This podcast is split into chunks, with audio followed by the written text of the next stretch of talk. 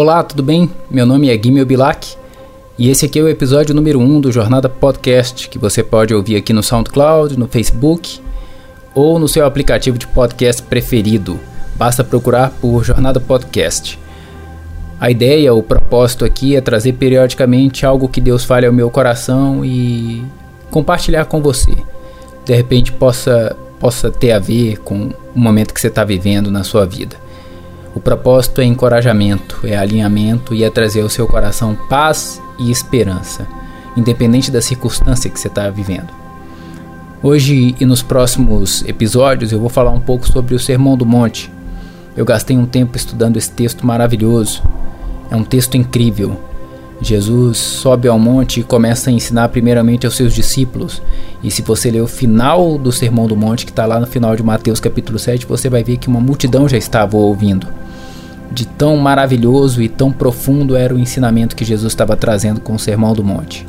O Sermão do Monte, na minha opinião, é a maneira de viver o céu na terra, de trazer o céu para a terra. É o estilo de vida do cristão.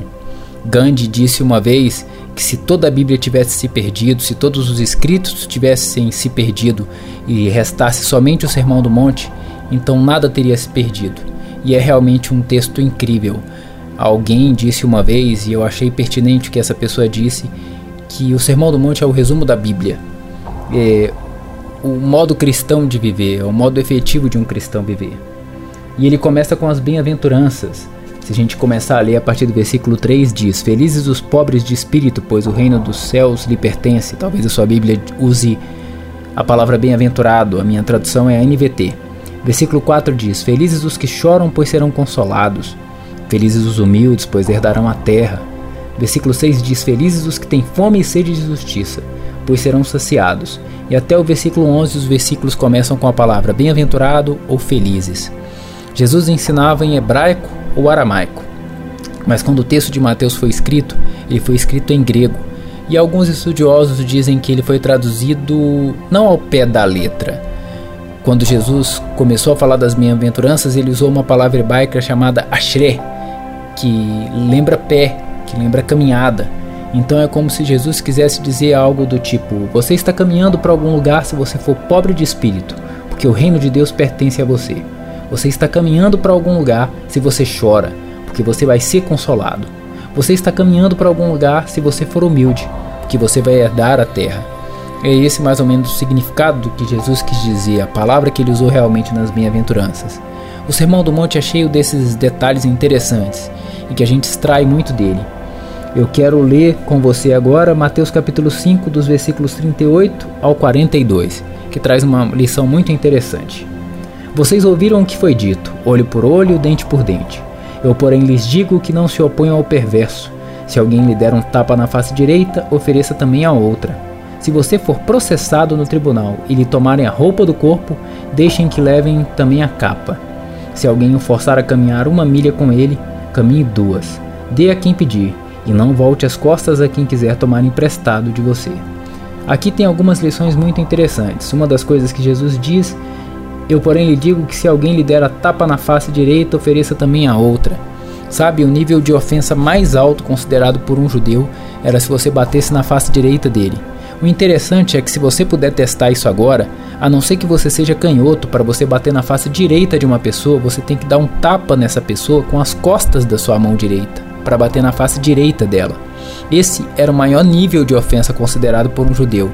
E Jesus está dizendo que por mais que você seja ofendido no maior nível de ofensa que possa existir, você dê a outra face.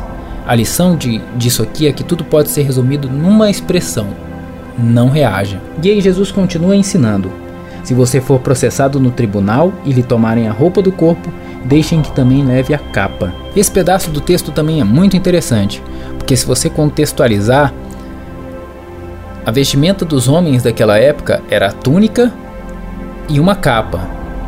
Sem a capa, o homem se sentia nu, e para tirar uma túnica para doar, o homem tinha que tirar a capa. O que Jesus está ensinando aqui é que, por mais que se a, você seja ofendido no nível que você se sinta tendo a sua dignidade roubada, você não se prenda à sua dignidade. Esse ensinamento de Jesus pode ser resumido também numa frase: Se você considera que você deve alguma coisa a uma pessoa, pague o dobro. Mas se alguém te deve alguma coisa, que você não cobre nada. O versículo 42 diz: Se alguém o forçar a caminhar uma milha com ele, caminhe duas. Naquela época, se você estava caminhando pelas ruas, como este povo aqui era colonizado por Roma, era muito comum que um soldado romano se aproximasse de você, colocasse a sua espada sobre seu ombro e dissesse: Você vai caminhar por uma milha comigo. E não só isso, você vai me alimentar, você vai alimentar o meu cavalo. Se o meu cavalo precisar de banho, você vai dar banho no meu cavalo. O contexto em que Jesus disse isso deve ter trago muito constrangimento, porque a grande verdade é que o Sermão do Monte ele é ensinado no seguinte contexto: as pessoas achavam a lei muito pesada e Jesus vem e dá a sua interpretação da lei. A lei dizia que era pecado aquilo que você fazia ou que não fazia ou que você deixava de fazer.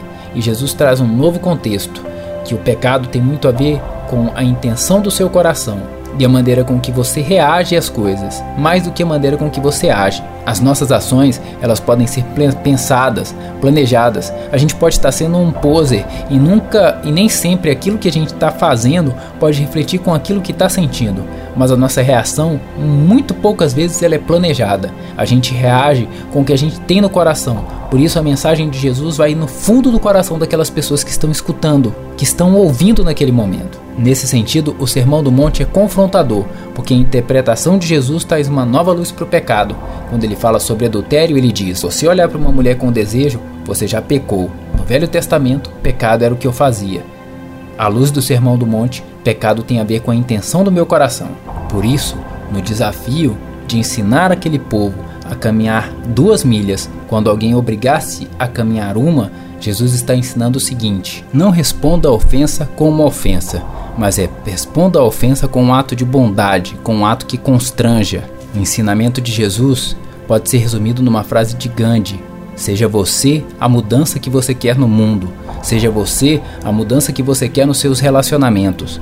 O Sermão do Monte é ensinado num contexto de alguém que esperava um rei que dissesse que ia libertar aquele povo dos romanos que ia tirar deles a obrigação de ceder aos caprichos de Roma, mas Jesus faz algo totalmente diferente. Ele prega àquelas pessoas uma mensagem que mexe no fundo do, do coração deles, porque toda mudança pessoal ou numa comunidade ou num ambiente familiar só começa a acontecer quando alguém muda de dentro para fora. E é essa mensagem que Jesus traz para aqueles homens. Nos próximos podcasts, a gente vai falar mais sobre o Sermão do Monte e eu espero que você tenha sido edificado com esse podcast de hoje.